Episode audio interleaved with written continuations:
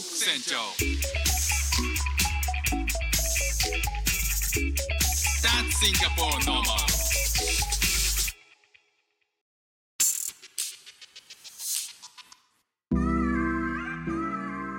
どうも副船長です妻の海外駐在に帯同してシンガポールで中夫をやっている僕が Life is Diversity をテーマに生活の中で出会ったいろんな違いカルチャーギャップについてお話ししています。皆さんの日常生活のちょっとしたスパイスにちょっと誰かに話してみたい雑学にしてもらえたら嬉しいです。さあ、えーシンガポールで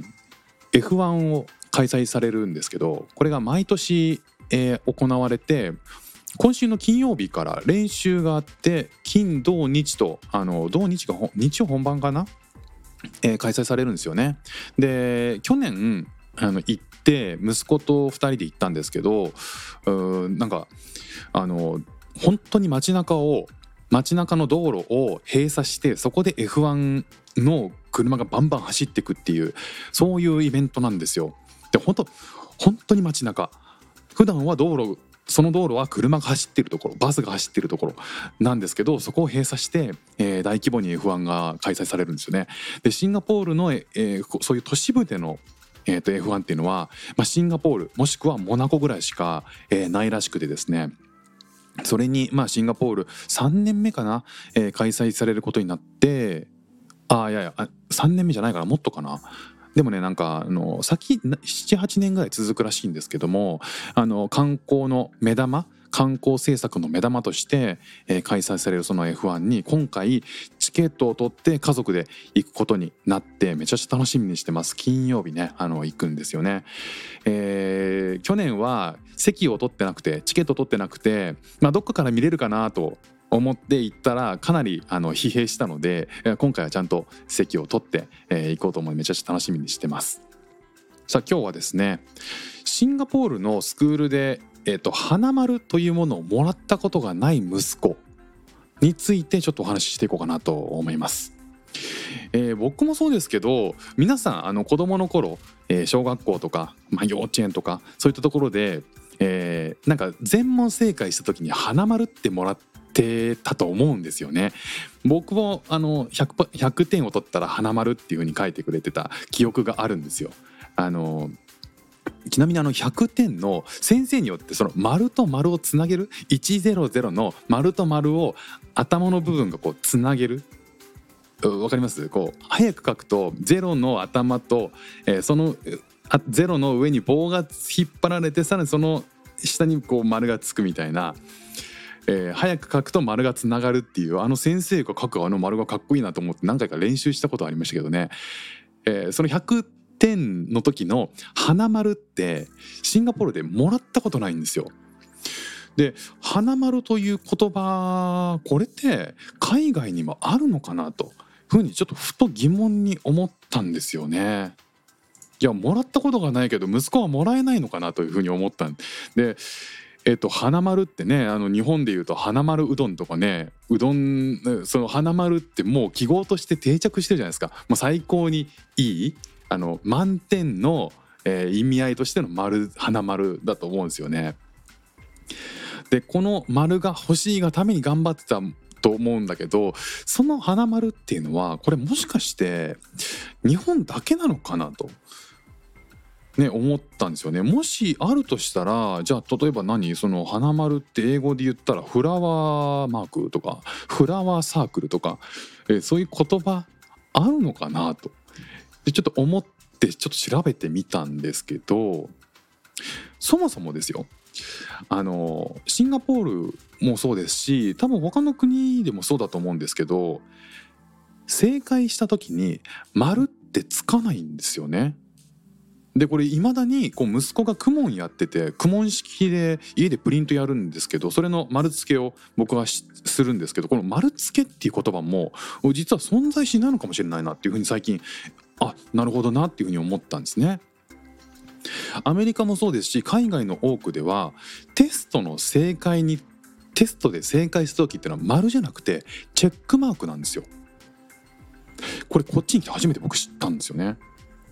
チェック、えー下に行って上に上がるってあのチェック。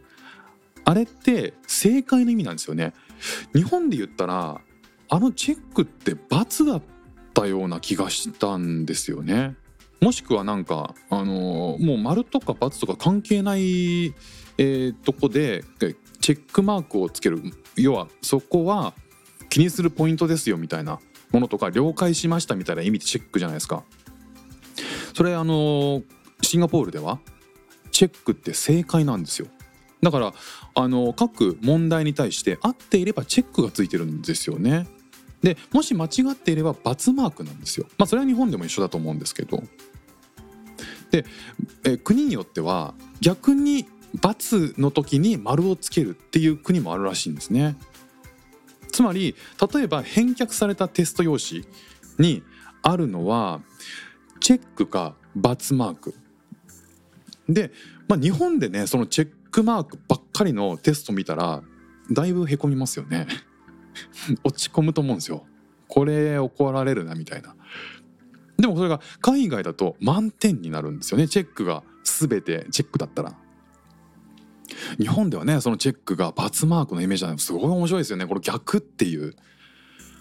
からもし海外で、えー、と勉強することがお子さんとかね勉強するようなことがあったら全部チェックっていうのは満点ですよっていうことをね 覚えておいていただければなと思うんですよね。で、えーと、このチェックっていうのが、まあ、基本であって、えー逆に丸というのが、まあ、×に近い、まあ、時には×になる×を意味するっていう、まあ、国もあるっていうことでで考えると花丸っていうのはあなありようがないですよね。だからそういうふうに考えると、えー国によってはその花丸って国によってはどころかおそらくこの花丸っていうのは日本独自のマークなんだろうなというふうにちょっと思いました。じゃあいつその花丸が花丸として誕生したのかっていうのはまだねちょっと掘り下げたいなと思うんですけどもしご存知の方いればコメント欄とか、えー教えていただければあのめちゃくちゃ僕も勉強になるなというふうに思っています。ぜひ教えてくださいね。いやこうやってねこう日本が当たり前なんだ日本では本当当たり前子供の頃から当たり前に、えーそれを取るもらうがたいがためにテスト頑張った花丸。海外では全然通じないそもそも存在自体知らないっていうことがあるんですね。だから花丸って実際に、えーマークを見たこともない人も当然ね見たことないでしょうし「花丸ください」って言っても「はてなんぞや」っていうふうに言われてしまうのが海外っていうね常識って全然違うもんなんですね。さあこんな感じでこう子どもの頃に、えー思ってたことっていうのがようやく今になってあこれって日本だけなんだなみたいな風に思ったのも面白い経験だなと思いましたまたなんかそんなねあのー面白、えー、tips みたいなものあったら紹介していきたいなと思っております、えー質問や、えー番チャンネルへのトークテーマなんかを、えー募集しております、えーいつでも思いついたら送ってください。なんか SNS のコメントメッセージでもいいし、えーメッセージ欄でもいいのでぜひぜひお待ちしております。ということで今日も聞いていただきましてありがとうございました。フック船長でした。じゃあまたね。